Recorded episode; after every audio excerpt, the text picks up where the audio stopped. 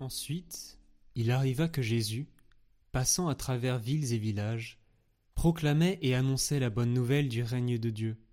Les douze l'accompagnaient, ainsi que des femmes qui avaient été guéries de maladies et d'esprits mauvais. Marie, appelée Madeleine, de laquelle étaient sortis sept démons, Jeanne, femme de Cousa, intendant d'Hérode, Suzanne et beaucoup d'autres, qui les servaient en prenant sur leurs ressources. Comme une grande foule se rassemblait, et que de chaque ville on venait vers Jésus, il dit dans une parabole Le semeur sortit pour semer la semence, et comme il semait, il en tomba au bord du chemin. Les passants la piétinèrent, et les oiseaux du ciel mangèrent tout. Il en tomba aussi dans les pierres. Elle poussa, et elle sécha, parce qu'elle n'avait pas d'humidité.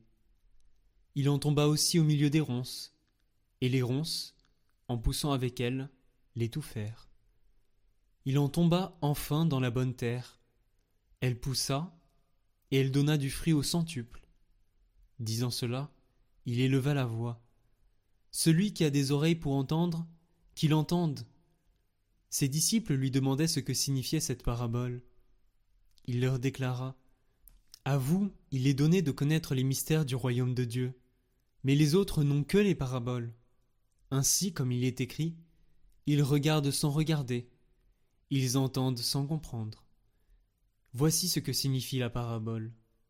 La semence, c'est la parole de Dieu. Il y a ceux qui sont au bord du chemin. Ceux-là ont entendu. Puis le diable survient et il enlève de leur cœur la parole, pour les empêcher de croire et d'être sauvés. Il y a ceux qui sont dans les pierres. Lorsqu'ils entendent, ils accueillent la parole avec joie, mais ils n'ont pas de racines. Ils croient pour un moment et, au moment de l'épreuve, ils abandonnent.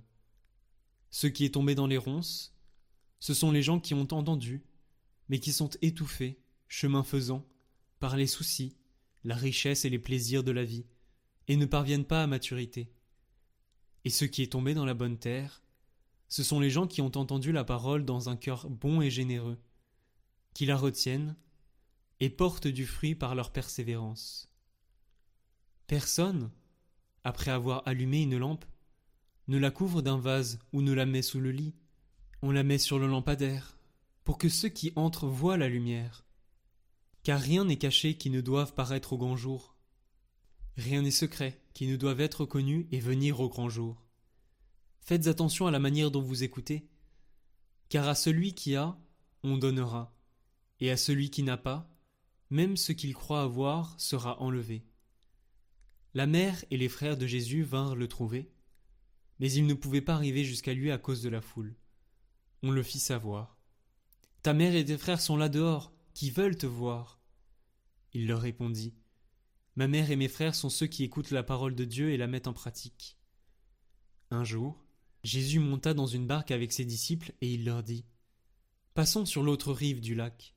Et ils gagnèrent le large. Pendant qu'ils naviguaient, Jésus s'endormit. Une tempête s'abattit sur le lac. Ils étaient submergés et en grand péril. Les disciples s'approchèrent et le réveillèrent en disant Maître, maître, nous sommes perdus. Et lui, se réveillant, menaça le vent et les flots agités. Ils s'apaisèrent et le calme se fit. Alors Jésus leur dit Où est votre foi? Remplis de crainte, ils furent saisis d'étonnement et se disaient entre eux Qui est-il donc, celui-ci, pour qu'il commande même au vent et aux flots, et que ceux-ci lui obéissent? Ils abordèrent au pays des Géraséniens, qui est en face de la Galilée. Comme Jésus descendait à terre, un homme de la ville, qui était possédé par des démons, vint à sa rencontre.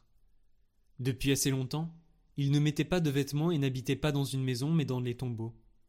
Voyant Jésus, il poussa des cris, tomba à ses pieds et dit d'une voix forte Que me veux-tu, Jésus Fils du Dieu très-haut? Je t'en prie, ne me tourmente pas. En effet, Jésus commandait à l'esprit impur de sortir de cet homme, car l'esprit s'était emparé de lui bien des fois.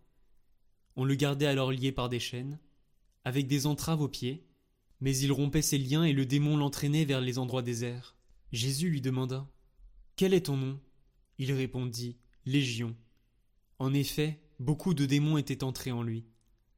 Et ces démons suppliaient Jésus de ne pas leur ordonner de s'en aller dans l'abîme. Or, il y avait là un troupeau de porcs assez important qui cherchait sa nourriture sur la colline. Les démons supplièrent Jésus de leur permettre d'entrer dans ces porcs, et il le leur permit.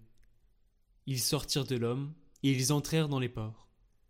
Du haut de la falaise, le troupeau se précipita dans le lac et s'y noya.